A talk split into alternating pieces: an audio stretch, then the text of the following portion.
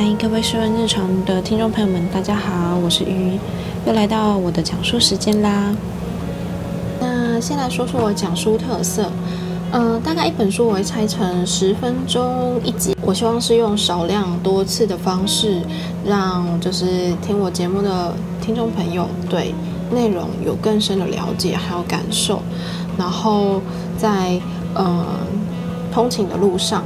可以就是完整的，就是听完一本就是书比较嗯重点的内容，然后我不会去删减，就是太多就是我认为不需要的东西，因为认为我认为不需要东西就是蛮主观的嘛。我会进我会把就是书本里面的浓缩成一个就是心智图的部分去跟大家做呈现。那。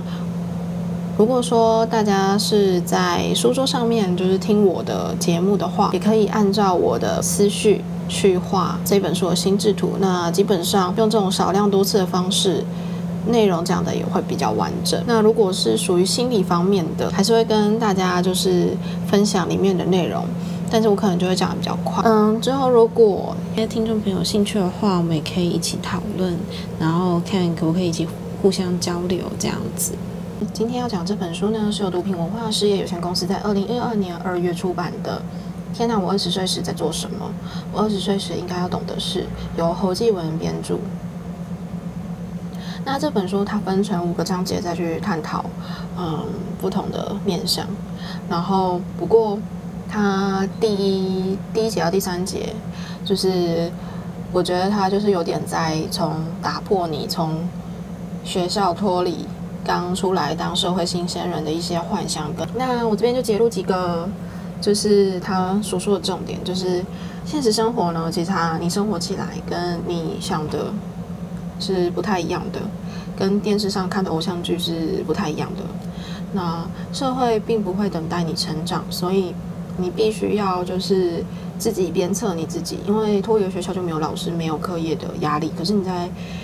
你面对的是一个人竞跟整个社会竞争，那另外就是虽然就是希望大家不要太有那个做梦的感觉，但是也不要这么的不敢于做梦，不要甘于就是你现在的命运安排。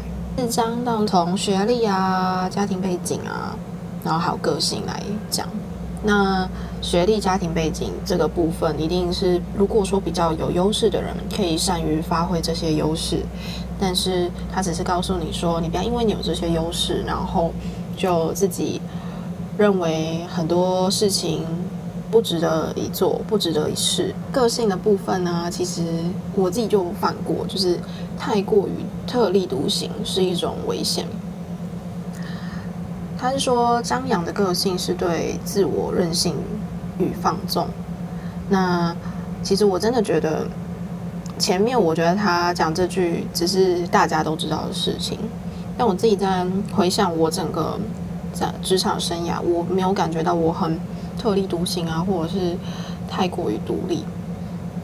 那后来可能发生一些种种，自己在回想的时候，确实是真的是啊，跟嗯其他人不一样，但是。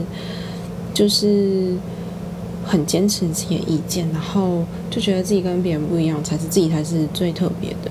那我就是要嗯反反着做，这样子才有一些创意的激发啊，跟可能这样子。有很多时候真的自己在整个环境里面完全不会有感觉，觉得自己只是直接了一点，或者是说说事实罢了。但其实。社会是由无数个个体所组组成的人群，那生存空间不是很大，所以你要伸展四肢的时候呢，必须还是要注意到旁边的人的想法，不要碰到啊或者什么。像个性这种东西，就很容易是会触犯到别人的。就算真的在这个群体当中，你是最厉害的，你是最棒的，可是我觉得我在我看来，其实过分张扬的个性会让你。这个人，嗯，就算是很厉害的人，也不会对你就是比较服气这样子。不要使张扬的个性成为你纵容自己缺点的一个借口。那其实这个社会啊，在你创造价值、还有在你嗯发达之前，其实你就是一个嗯需要比较谦卑的去面对这些比较资深的人，然后是这个对你来说很陌生的世界。那在你还没有做出这件事情，首先他们会关注的就是你的个性，还有你的嗯所。展现出来的一个人品啊，品质是否有利于在这个地方生存？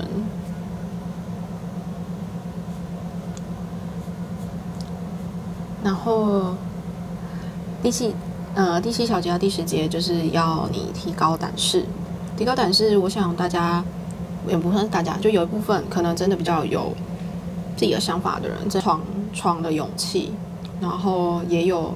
也很敢勇于尝试，那这部分他就是会讲给就是一些，呃，比较个性比较内向、胆小，呃，或者是给自己很多理由借口去迟迟不敢跨出第一步的人。那他会告诉你说，哎，其实权威的意见呢，它只是仅供参考，不是一个镣铐。那公平不是社会的基本原则，过去和将来都不是最重要的，然后最适合你自己的才是最好的。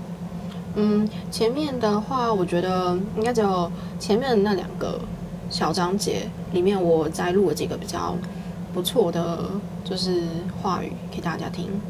就权威意见，它其实它代表的不是只有师长，还有就是呃你的家里长辈，你的对你来说你尊敬听从的人，因为。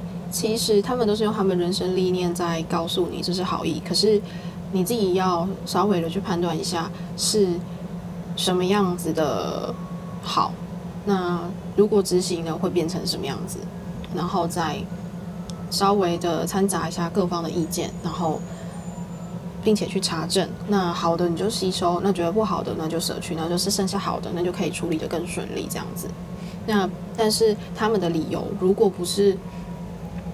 如果是那种就是会阻碍你前进的话，或者是叫你啊不要去啦，不要去做这件事情，是拒绝你，让你后退，或者使使你原地踏步的，那基本上这个连参考都不要参考了。因为嗯，如果你不是做什么坏事的话，为什么就是要阻止你前进？阻止你的原因跟理由是什么？可能自己要稍微想一下，就是到底是原因是什么？那。公平这件事情啊，我觉得，嗯，也是我常常就是一直在困在一个漩涡里面。为什么？就是这个社会或这个职场没有一个很呃公平的事情的存在，或者是不是每一个人都能够分享到利益好处？为什么付出同等的劳力不能够得到同等的价值？嗯，其实绝对公平是。我们要追求的一个理想，但是它是不可能一直存在的，就是应该有，但是并不等于一定有。所以啊，就是要接受已经存在的事实，并且自我调整，那学会接受这样子社会的不平等，然后并且去适应它。那等到你自己有能力的时候，你想去实现这个呃公平的那个价值，你就可以去伸展你的能力。第二章呢，就是在讲说你要下定决心，然后定定你个人的目标。我觉得在学校学习就是需要学的，就是跨领域的部分。你除了本科的学习之外，其他不同的能力也很重要。因为像在这一次疫情的影响，其实很多公司啊，就是会缩编人力，那或者是突然少了一群一批人在家里，就是做嗯检疫啊、隔离啊。那如果这个人刚好是负责很重要、不可取代的职位，可是那这样子公司就有可能会停摆。